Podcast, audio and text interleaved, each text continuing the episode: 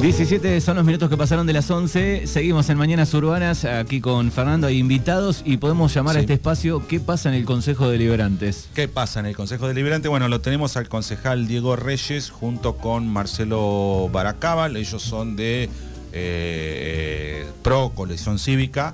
Este, que integran el, el, Juntos, ¿no? Así que le damos los muy buenos días. Buenos días, Marcelo. ¿Qué tal? ¿Cómo está, Fernando? Hola, Manu. Hola, buen día.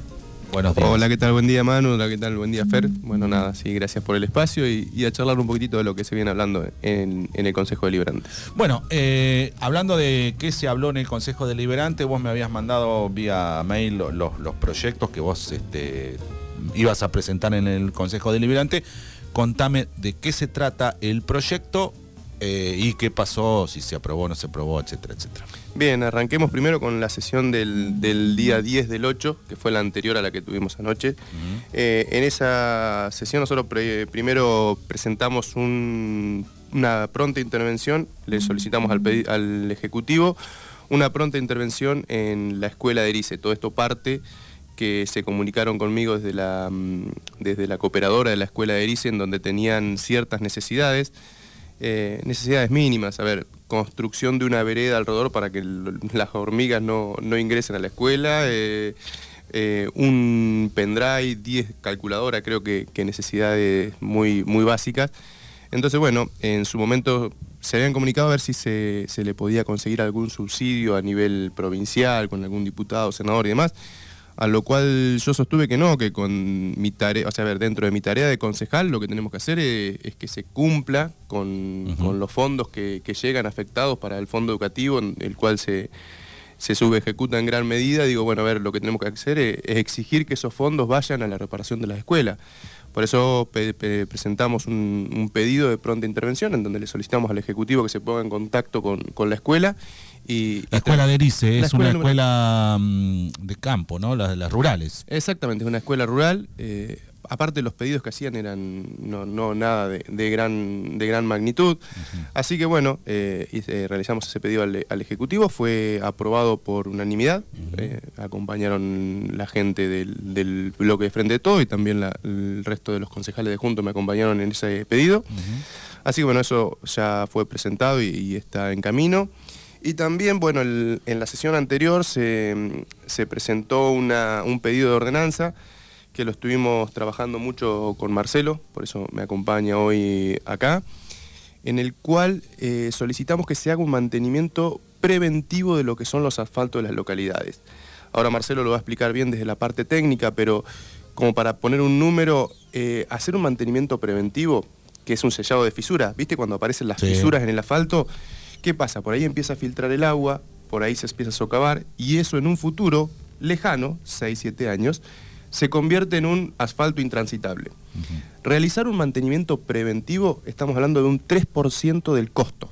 ¿Sí? Por eso creo que esto tiene que pasar por el Consejo y no es para esta, para esta gestión del Ejecutivo, es para futuro, es decir, perdón, que el Ejecutivo tenga la obligación de hacer mantenimiento preventivo, porque de esa forma vamos a ser mucho más eficientes en el uso de los recursos. si, esas rajaduras hace 10, 15 años las hubiesen tratado, digamos, hoy calvas no estaría ese pozo o estropeada la ruta, ¿no? Exactamente, yo ya te digo, más que nada con, el, con los asfaltos urbanos, en donde tiene intervención el, el gobierno municipal. Pero bueno, creo que que tiene que salir del Consejo, esto tiene que ser una política de Estado, que es más, eh, las herramientas que se requieren para hacer ese tipo de tratamiento no son costosas, lo podríamos hacer con gente, vos no podés hacer una reconstrucción total de un asfalto, ¿sí? ¿Por qué? Porque necesitas una fresadora, necesitas eh, una, mm, una terminadora para colocar la carpeta asfáltica, y ya tenés que subcontratar. Ahora, hacer el mantenimiento preventivo, un sellado de fisura, con una mínima máquina vos lo podés hacer y nunca vas a generar, o sea, nunca vas a permitir la destrucción total de las, de las carpetas asfálticas de nuestras localidades. Eh, bueno, ese proyecto lo mismo, pedí el pase a comisión. ¿Qué quiere decir el pase a comisión? No es que yo pedí que se, que se apruebe en el recinto, sino pase a comisión para qué? Para poder seguir tratándolo, para escuchar diferentes voces, para que por ahí Marcelo, desde nuestro espacio, la parte técnica, se pueda juntar con la gente de obras públicas del Ejecutivo, que pueda participar la oposición. Porque a mí no me interesa que esto se haga mañana, o sea, sino que se haga algo bien y que quede como política de Estado. que quede como una obligación del Ejecutivo, el que sea, el que venga, el que esté siempre, que tenga la obligación de hacer un mantenimiento preventivo para que no lleguen a estar las localidades como está Regueira hoy, explotado en baches pero en un futuro van a estar todas las localidades de esa manera si no, si no tomamos cartas en el asunto. Pero bueno, por ahí Marcelo puede, puede eh, aunar un poquito más en la parte técnica, eh, él fue quien, quien trabajó más que nada esta ordenanza, así que bueno. el proyecto de ordenanza que eh, no pasó a comisión. Sí, sí, aprobaron el pase a comisión y pasó a comisión. Eso, fue la sesión, ya te digo, la del 10 del 8, la anterior. Marcelo, ¿en qué consiste el proyecto de ordenanza? Sí, mira, eh, un poco como decía Diego, es evidente que el Poder Ejecutivo no maneja mucho este concepto de eh, todo el ahorro de costos y recursos que tendrías con mantenimiento preventivo. Para ejemplificar un poquito lo que él decía, eh, la estadística vial dice que una grieta a lo largo de mm, no mantenida, digamos, en los próximos tres años tiene un 75% de probabilidades de llegar a ser un bache o varios baches a lo largo de una grieta. Y si vos le haces un sellado de, fisura, que es un tratamiento bastante liviano, eh, ese, 75% de probabilidades baja a 1%. Fíjate la trascendencia que tiene hacer mantenimiento preventivo. Y te lo, eh, te lo reafirmo con esto. Eh, si uno toma como base el costo mm, que tiene hacer un mantenimiento, un bacheo profundo en un asfalto, si tomás eso como, como 100, digamos, de costo, hacer un, un bacheo superficial baja el costo a 40%. Y un sellado de fisuras, que es lo que planteaba Diego, el costo baja a 2-5%. Es decir, eh, fíjate la trascendencia, el, ahorro inmenso de recursos que tenés si vos te adelantás a los acontecimientos y haces un mantenimiento preventivo. Fíjate, nosotros aquí, habitantes de Regueira, sabemos que cuando llueve, al día siguiente los baches florecen como hongos. Eso es bastante normal dado el estado de, los asfaltos. El, punto es que no hay atrás una acción de, mantenimiento, de prevención de estas cuestiones. Así que lo que elaboramos como ordenanza es con la pretensión de que sea, como dice Diego, una política de Estado, digamos, que se mantenga en el tiempo, es un pequeño manual técnico que te guía, eh, te da un, ordenamiento y una planificación de los trabajos a ejecutar para que esta situación no, sea la, actual, que tenés mm, calles destruidas, muchas de las cuales tenés que repavimentar directamente. ¿sí? Es, un, es un despilfarro de los recursos. Sería coherente implementar esto, que si querés lo vemos un poco más técnicamente en qué consiste, y ese ahorro de recursos te permitiría tranquilamente comprar el equipamiento que necesitas para que esto sea permanente y no tengas la molestia de los vecinos, la posibilidad de accidentes y el sobrecosto del mantenimiento. Eh, así a, grandes rasgos el, proyecto de ordenanza, digo, este, ¿cómo sería el, proyecto o, los pilares más importantes como para resumirlo? Bien, resumido, es muy sencillo. Mira, consiste en que el primer año de implementación de esto un equipo de una o dos personas de obras públicas haga un relevamiento de todas las cuadras de todas las localidades del distrito. Es muy simple, es un trabajo que en un mes podés desarrollarlo. Hay mm, un manual técnico junto a la ordenanza que tiene un par de, planillas donde vos vas consignando, o sea, una persona con una cinta métrica puede eh, mm, seguir este, la planilla y consignar la cantidad de baches, fisuras, el tamaño, o un montón de parámetros que te, que te da esa planilla. Una vez que tenés hecho ese relevamiento, en todo el distrito, tenés un, manual, una guía que te va orientando para clasificar cada cuadra en un, listado. Entonces, eh, una categorización, digamos, de las cuadras. Cinco categorías que van desde eh, una calle que está en perfecto estado hasta la más grave, que es la repavimentación, que por ejemplo sería, para aquí nosotros habitantes de Reguera, para ejemplificarlo, los últimos 150 metros de la calle Mitre, donde se encuentra con la ruta 76, que ya eso no admite una reparación. Ahí tenés que pelar directamente, recomponer la base y volver a pavimentar, que es lo que se quiere evitar justamente. Y tres categorías intermedias que van desde saber que en los próximos tres años tenés que hacer mantenimiento, eh, la tercera categoría es tenés que realizar en forma inmediata un mantenimiento liviano y la última un mantenimiento pesado. Eh, que son cosas que el mantenimiento liviano se puede resolver a nivel municipal, eh, sería ideal contar con una máquina que es bastante accesible en costos, que es una selladora de fisuras y grietas, con lo cual ya establecimos la trascendencia que tiene hacer ese pequeño trabajo económico, sencillo, con un equipo de dos, tres personas, que te evitaría eh, vivir lo que vivimos actualmente, donde todo el mundo protesta por el pavimento, ¿no? por el Estado. Perdón, Fer, te hago una salvedad de lo que decíamos como esto necesita presupuesto y el presupuesto de este año ya está cerrado, por eso la idea sería en este año hacer la capacitación de la gente ¿sí? y el relevamiento que no tiene costo. Una vez que vos tenés la capacitación y el relevamiento, ya lo incluís en el presupuesto del año que viene, de acuerdo a tu proyección de lo que vas a hacer. Así, bueno, vamos a intervenir 10 cuadras de sellado de fisura en, Darregueira que requiere esto y esto, entonces ya lo presupuestás y lo colocás en el presupuesto de obras públicas. Está. Eh, eh, justamente digo eso sería, iría avanzando hacia una solución este, que en, años podría ser una solución bastante este, cómoda para los vecinos, sobre todo.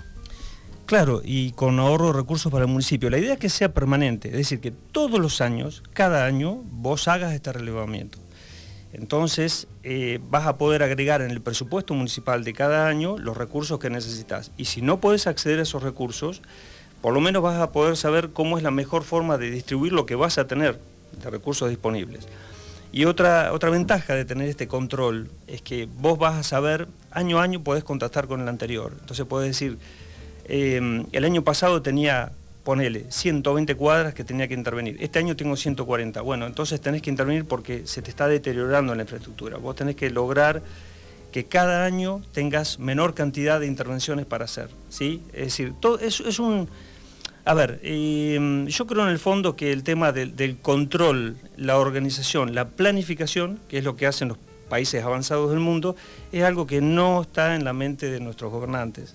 O sea, se, gobierna de una forma en que los, los objetivos, los intereses son otros, pero estas cosas que nos afectan a todos en la vida cotidiana no están como, como incorporados a la mente de la política.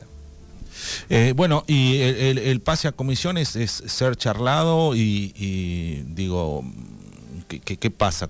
¿Se, podrá aprobar? ¿Cómo, ¿Cómo es? Sí, el pase a comisión quiere decir que, no sé, a ver, generalmente estos temas, eh, nosotros hacemos una propuesta, lo trabajamos un montón, pero seguramente debe haber eh, personas que la pueden modificar. Y del lado de la oposición, del lado del Ejecutivo.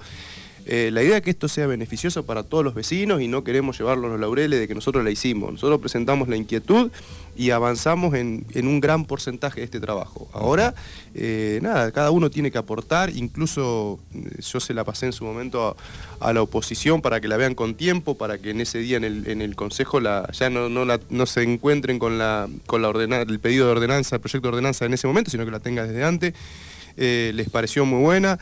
Quizás ellos pueden también eh, buscar parte técnica para, que, para, que, para aportar a esto. A ver, Fer, esto tiene la visión de, hacer algo para los vecinos, no para llevarse laureles políticos en algo que se hace. Sí, sobre todo en el, trabajo eh, a largo plazo, en el, en el trabajo a no encontrarse de golpe, decir, tenemos 200 cuadras eh, hechas, nada. digo, y así vos vas haciendo un relevamiento, decir, bueno, este año, no sé, conseguimos un subsidio de la provincia, lo podemos invertir en que tenemos estas cuadras que están mucho, porque eh, como decía Marcelo, eh, tenés cuadras que por ahí las solucionás con sellando y otras, bueno, reafaltando. Pero digo, tenés como una visión a, futuro a dónde invertir y, cómo manejarse. Exacto, incluso lo que te permite, Fernando, esto es poder incluirlo en el presupuesto a ver, yo me imagino una gestión seria en donde hay un responsable de obras públicas que tiene este relevamiento y se junta con el intendente y dice, mirá, tenemos que intervenir ya 60 cuadras para que no se rompan en el próximo año. Sí, o, mismo ir a, la provincia o a Nación con, con decir, mire, señor ministro, tengo estas cuadras, estas son las fotos. Voy a salvar estas este año y bueno, después quiero salvar estas, los, pozos, ¿no? Sí, mira, te agrego, vos sabés que hoy es una cosa que pareciera que se hace bastante desorganizadamente y mm, que pasa por las delegaciones, por ejemplo. Y las delegaciones hacen lo que pueden básicamente con los recursos que tienen a mano. Creemos que debería ser eh, directamente una tarea de obras públicas. Tiene que ser centralizada para poder manejar el mismo criterio con equidad en todo el, en todo el distrito.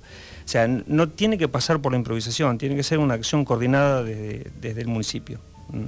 Y otra cosa, esto es lo que intenta, porque, a ver, vos sos intendente y yo secretario de Obras Públicas te digo, mirá, eh, tenemos que, hacer mantenimiento preventivo en 10 calles necesito que me des un presupuesto de 500 mil pesos. Y me decís, bueno, pero ¿cuándo se va a romper eso?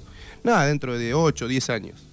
Me decís, nada, o sea, tengo otras Por eso esto que parta del Consejo y que se haga una política de Estado es darle eh, la obligación al Ejecutivo, que esté quien esté en su momento, que se haga mantenimiento preventivo. Porque esos 500 mil pesos usados hoy, dentro de 7 años se va a multiplicar... 3 millones. Es mucho más. O más es el 3% del costo total de una reparación mayor. Eh, es, mínimo el costo. Yo lo veo mucho en las rutas que hay esos este, hilos de negros. De esa manera lo, van protegiendo. parece, digo, parece que estuvo perdiendo algún carro. No, es, son este, justamente la, la, tapan la grieta. Y el asfalto, la realidad es que es la carpeta asfáltica es flexible. Es decir, quien le da la estructura es la subbase, es decir, la parte de suelo. El asfalto único que hace es impermeabilizar para que no entre el agua. Si tiene una fisura, eh, ingresa el agua, empieza a socavar, empieza a romper la subbase y después se rompe. Eh, es mínimo. Incluso, a ver, eh, técnicamente lo que se llama piel de cocodrilo, viste que hay veces que ves que es una fisura detrás de Eso ya no hay, no se puede realizar un, sellado de fisura, pero lo que se hace es un microaglomerado, que se tira como una lechada asfáltica, arriba una piedra bien finita. Eh, haces lo mismo, nada más que cuando ya está tan avanzado, eh, es imposible hacerlo fisura por fisura, entonces, pero esos asfaltos todavía no tienen rota la, estructura. Entonces, eh, evitando la filtración de agua, evitas que se rompa la estructura, que es lo que lo más caro después de resolverlo. Sí, sobre todo también en las cuadras nuevas, viste que por ahí ves que en las terminaciones de las esquinas, por ahí ya hay algo de roto, ya ahí yo digo, si eso sigue trabajando, ¿no? Tal cual, tal cual. Sí, sí. Bueno, es el concepto de, la prevención, que, que, no lo tenemos, yo te diría que no lo tenemos como sociedad en realidad. O sea, tampoco es cuestión de cargar tintas violentamente contra el municipio, no, no, no lo tenemos en la acción pública tampoco. Pero son las cosas que, mm, desde la, la, vida civil, desde el trabajo particular, uno tiene que traer a la, acción política. ¿no? Eh, hay cosas que hay, que hay que cambiar, hay que traer criterios de eficiencia, este, de mirada a largo plazo, que son propias del, mundo privado y que en la política no están y tienen que estar para beneficio de todos. También pensaba, digo, qué importante que nombraron ahí el tema de capacitación de, de quién va a hacer esos trabajos que los puede hacer, por ejemplo, el, municipio sin contratar una empresa. Claro, pero eh, la capacitación es fundamental porque si a mí me llevan a arreglar un pozo no tengo ni idea. Claro, pensando en de cuántas veces digo rellenan un pozo así nomás eh, y llovió y a los dos días ya no está más el, el asfalto, ¿no? Bueno, esa es una, crítica que alguna vez lo hemos hablado con la gente del municipio. Es decir, eh, preparar una pequeña cuadrilla de dos o tres personas para que haga un trabajo puntual específico es mucho más redituable que decir, bueno, voy al galpón y muchachos aquí hoy a tapar pozos. Obviamente, la calidad es lo que vos decís, la calidad del trabajo es muy diferente. Es básico el tema de la programación y de la capacitación. Sobre todo que estamos hablando de, cosas simples, de inversiones bajas, que te van, es decir, e, esta es una ordenanza que lo beneficia al Ejecutivo, en el sentido que va a tener un ahorro real y bastante inmediato de costos, ¿sí? Este, por lo cual también tenemos bastante expectativas en que prospere esta idea, porque es, un, es una idea de ganar-ganar. Está muy bueno, la verdad. Eh, Diego, no sé si tenés algo para, agregar. Eh, habías presentado lo de los terrenos, me, decía. Sí, eso fue anoche. Anoche presentamos dos proyectos de ordenanza. Eh, uno trabajado por, por Florencia Griffith, que, fue quien me, acompañó también en la lista, en el segundo lugar en, su momento. Bueno, era una, propuesta de campaña que había hecho Flor, que era la reapertura de las casas de los estudiantes, tanto en Bahía Blanca como en, en la ciudad de La Plata. Y bueno, eh, trabajaron los chicos de la coalición cívica con Florencia en la cabeza, eh, realizaron este pedido de ordenanza, la presentamos eh, anoche. Bueno, con esa no tuvimos suerte, sí nos acompañó la oposición, pero del, oficialismo no tuvimos el acompañamiento. había una ausencia de un concejal, por eso quien definió fue, fue Franco Intelsano, y bueno, no fue aprobada. Incluso nosotros habíamos pedido que se pase a comisión para, hablarlo, porque en el bloque yo lo había, lo había comentado, y, lo que se dice desde, el oficialismo por ahí es que el, Ejecutivo mm, ha, determinado políticamente reemplazar esto que eran las casas del estudiante por eh, un sistema de becas.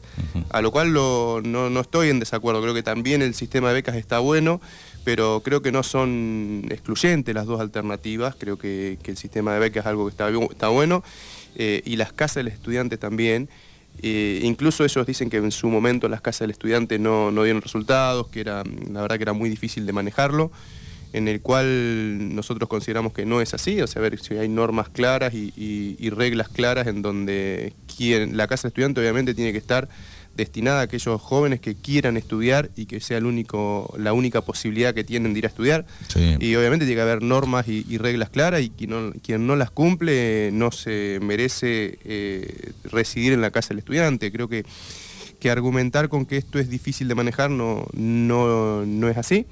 Pero bueno, eh, lamentablemente ese pedido no, ni siquiera nos permitieron pasarlo a comisión para que se siga trabajando, así que fue, fue rechazado ayer por, mayoría. Y también presentamos el de los terrenos, venimos aprobando últimamente mucha venta de terrenos, en lo cual eh, mi postura es no podemos seguir vendiendo terrenos para hacer frente a gastos corrientes, porque lo que estamos haciendo es descapitalizar el, el Estado, ¿sí? para gastos corrientes. Vos sabés, Fer, lo hemos hablado en su momento, yo soy muy respetuoso de las decisiones que tome el Ejecutivo en cuanto a no, no comprometa a futuro. Yo siempre digo, yo puedo estar en desacuerdo con una decisión del intendente, pero bueno, el intendente fue elegido para gobernar y gobernar quiere decir tomar decisiones y toma decisiones en cuanto al uso de un presupuesto. No así en cuanto a la venta de bienes públicos, porque esos bienes públicos no son de esta gestión, esos bienes públicos son del Estado. Entonces, si vos vas a vender bienes públicos para hacer frente a un gasto operativo, yo no estoy de acuerdo. Lo que se plantea esta ordenanza es decir, bueno, a ver, hagamos un relevamiento de todos los terrenos que hay a la venta por localidad, ¿sí? Hagamos un relevamiento de todas las tierras disponibles que hay para... ¿El municipio las vende, las tierras, eh, a quién? Por eso, a ver, lo que me dicen es que hay una base de datos, o sea, a ver, ayer cuando argumentaron eh, la desaprobación de este pedido de ordenanza, es que todo lo que se pedía en esta ordenanza se está haciendo, es que hay un relevamiento y demás, pero yo creo que sí tiene que ser público y que el Estado, o sea, el, perdón, el Ejecutivo tenga la obligación de que por cada terreno que se vende, ese dinero sea para realizar obras de infraestructura en, tierras, o sea, vamos a poner una quinta. Entonces vos con la venta quizás de 10 terrenos, llevando infraestructura a 5 hectáreas, el día de mañana tenés 50 terrenos. ¿Se entiende? Entonces, de esa manera estás cumpliendo con la necesidad de terrenos, o sea... Pasa que ¿quién tiene acceso a comprar esos terrenos? No, no, no sé. Eh, digo, los venden al contado, en cuota, la gente que por ahí no tiene eh, forma de acceder, hoy acceder a un terreno, a una tierra, está todo muy caro, los alquileres, etcétera, etcétera. Digo, se puede pensar en, gente que realmente por ahí está necesitando tener su casa. Digo, ¿quién tiene acceso? ¿Cómo es el reglamento para, para si yo tengo plata me compro todos los terrenos y listo? O sea, y después los, revendo y me hago un negocio. Por eso eso es lo que no se tiene que permitir. Es una cuestión de oferta-demanda. Hoy lo que está claro es que hay una, mayor demanda de terreno de la oferta que se tiene. ¿sí? Si nosotros seguimos vendiendo terreno y no generando nuevos terrenos, es decir, no generamos obras de infraestructura en tierras disponibles, cada vez la demanda de terreno va a ser mayor a la, oferta que tenemos. Por eso lo que se solicita en el pedido de esta ordenanza, diga, es decir, está bien que se vendan porque es necesario, incluso a ver, eh, el precio tampoco tiene, o sea, tiene que ser un, hay terrenos de venta de, fines sociales, hay terrenos que se destinan a, una obra en un futuro si llega un, plan de vivienda, tiene que haber terrenos reservados para eso. El tema es que yo no veo que se estén realizando obras de infraestructura para ampliar la cantidad de terrenos. Sí, a ver, en todas las localidades hay, hay quintas eh, cercanas, hay veces que son tierras que, que son de la provincia y demás, en donde pero si esas, esas tierras vos no le llevas cordón cuneta, no le llevas alumbrado público, no le llevas las obras de infraestructura, nunca se convierten en un terreno. ¿sí? Son tierras, pero no son lotes, ¿se entiende? La propuesta es decir, con el dinero que se hace al vender un terreno, que se realicen obras de infraestructura, en tierras disponibles para el día de mañana incrementar la oferta de, terrenos eh, y además, te digo, no estás disminuyendo la, capital, la capitalización del Estado. Sí, eh, agrego algo. En relación a lo que decía Fernando, el tema de los montos, también tu propuesta incluía eh, hablar de la forma de determinar los montos de venta de los terrenos. Porque no, es como vos planteas, no, no está estipulado, no hay un, método, una forma, nada, o sea, es eh, al calor del momento, digamos. Eso también habría que tratarlo y era un poco parte de, de la propuesta que habías elaborado. Claro, digo, una reglamentación, quien compra un terreno no debe tener propiedad, qué sé yo, viste, cuando, no sé, son este, los reglamentos de, para acceder a una vivienda social, no tenés que tener propiedad de, eh, qué sé yo, digo, acá eh, se venden y lo compra el que, el que más plata tiene, y digo, después lo puede revender, digo, se puede utilizar como negocio. Exactamente, por eso la idea es que una ordenanza regule todas estas cuestiones, incluso también eh, en su momento habíamos aprobado, hay un comité evaluador para aquellos terrenos que una persona que tenga el procreado adjudicado y vaya a solicitar un terreno en el municipio, hay un comité evaluador conformado por el jefe de catastro, jefe de patrimonio y demás, en donde yo propongo que creo que también tiene que participar la oposición en esto, porque la verdad que no son bienes de una gestión, son bienes del Estado y la verdad digo, a ver, eh, tenemos que ser respetuosos, o sea, son bienes públicos y... Bienes de la gente. Bienes de la gente, entonces yo proponía que también haya eh, un participante por cada bloque, es decir, un participante, un concejal del oficialismo y un concejal de la oposición, porque lo que estamos determinando es el precio de un bien público, no el precio de una gestión de gobierno. Exacto. Pero bueno. Bueno, ¿y en qué quedó? No, esos no se aprobaron ninguno de los dos, ni la Casa del Estudiante, ni, ni esta de los terrenos. ¿Eran las dos, la de Bahía y la de La Plata? La de Bahía y la de La Plata. Ok.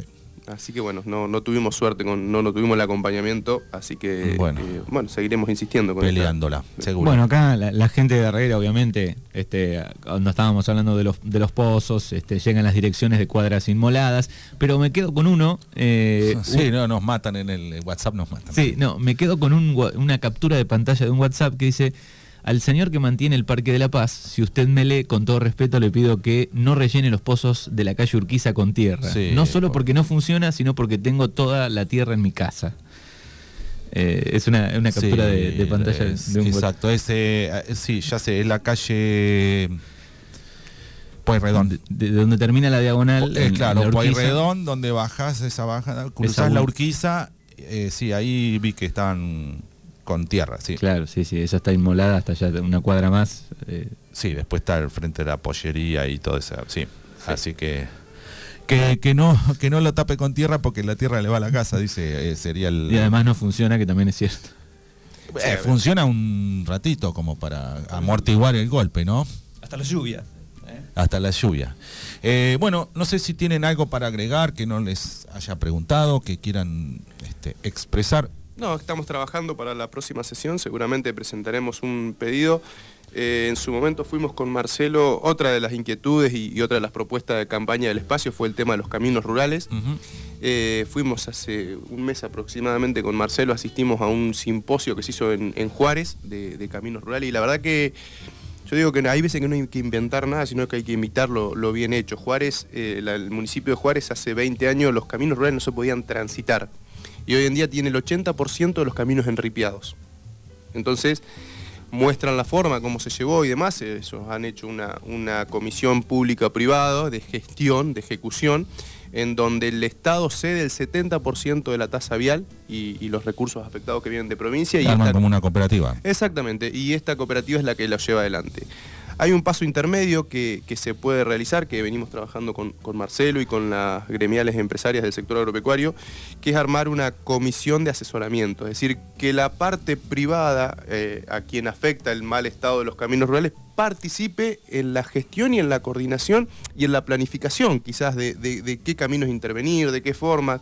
Este, así que bueno, eso seguramente presentaremos. Pero hay inspectores de camino, ¿no? Hay, no sé, eh, no sé ahora, pero... Sí, sí, hay, pero bueno, quizás eh, esto sí, mira, a ver, yo creo que, que ningún inspector de camino mejor que el productor que pasa todos los días por un camino y sabe dónde se laguna, sabe Sí, en, acá hay un bajo, esto, lo otro, sí, seguro. En Juárez comentaban que dicen, nosotros, nuestro mejor agrimensor era el tipo de a caballo que andaba todos los días que te decía, no, acá tienen que poner la alcantarilla. sí, aparte te dice, acá en el año 30 una vez hubo una inundación y viste y te sabe decir toda la data que por ahí, sí. Aparte tú lo único que tienes es, abrir el, juego para que participen y opinen y, creo que los productores tienen que tener un espacio en donde poder demandar y poder aportar ideas para, para, mejorar. ¿no? Creo que eh, volvemos a lo mismo, vemos que en los lugares donde funciona esto, Tres Arroyos también es un lugar donde funciona muy bien y los caminos están muy buenos, en, en Tres Arroyos hay un ente vial descentralizado.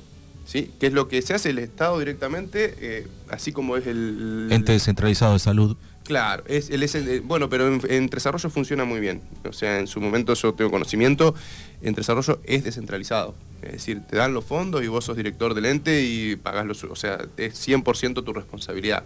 Y en este caso también, eh, creo que también el 70% de la tasa vial más los fondos afectados que vienen de provincia se traslada a este ente descentralizado y este ente descentralizado es el responsable de, los caminos. De los caminos. Pero bueno, primero tenemos que, aceptar que los caminos no están bien, porque por ahí cuando hablas con, gente del Ejecutivo te dicen, no, nosotros no tenemos ningún problema en los caminos. Después hablas con los productores y, la queja generalizada es el estado de los caminos. A mí me toca vivirlo y, ver. Creo que tenemos que aceptar que no, no es del todo buena la gestión y podemos mejorarla y creo que la forma de mejorarla es imitando los lugares donde funciona. Eh, Marcelo, ¿tenés algo para agregar? No, no, en relación a lo que estaba comentando recién Diego, em, con el análisis de la rendición de cuentas de este año respecto al, presupuesto anterior, a la gestión del año pasado, pudimos comprobar que, em, que, efectivamente recursos hay, además de lo que se gastan. En este tema puntual estoy hablando de las redes viales, ¿no? Que siempre ha sido un motivo de discusión, que los productores se quejan y el Ejecutivo dice, bueno, pero no hay fondos. Bueno, pudimos realmente comprobar, este, porque esas son todas aseveraciones un poco en el aire, digamos, pero pudimos comprobar que realmente hay más recursos de los que se vuelcan a la actividad. Entonces, la cuestión pasaría por un mayor control y planificación, volvemos a lo mismo que los pavimentos urbanos, ¿no? Y así que bueno, vamos a tratar de avanzar junto con los productores, que con ellos estamos charlando, avanzar en este mismo sentido, de poder planificar, organizar y controlar de una manera más eficiente. Bueno, eh, así pasaba entonces por Mañanas Urbanas Diego Reyes, concejal de, Juntos, junto con su asesor, eh, Marcelo Baracabal. Gracias, eh. hasta luego.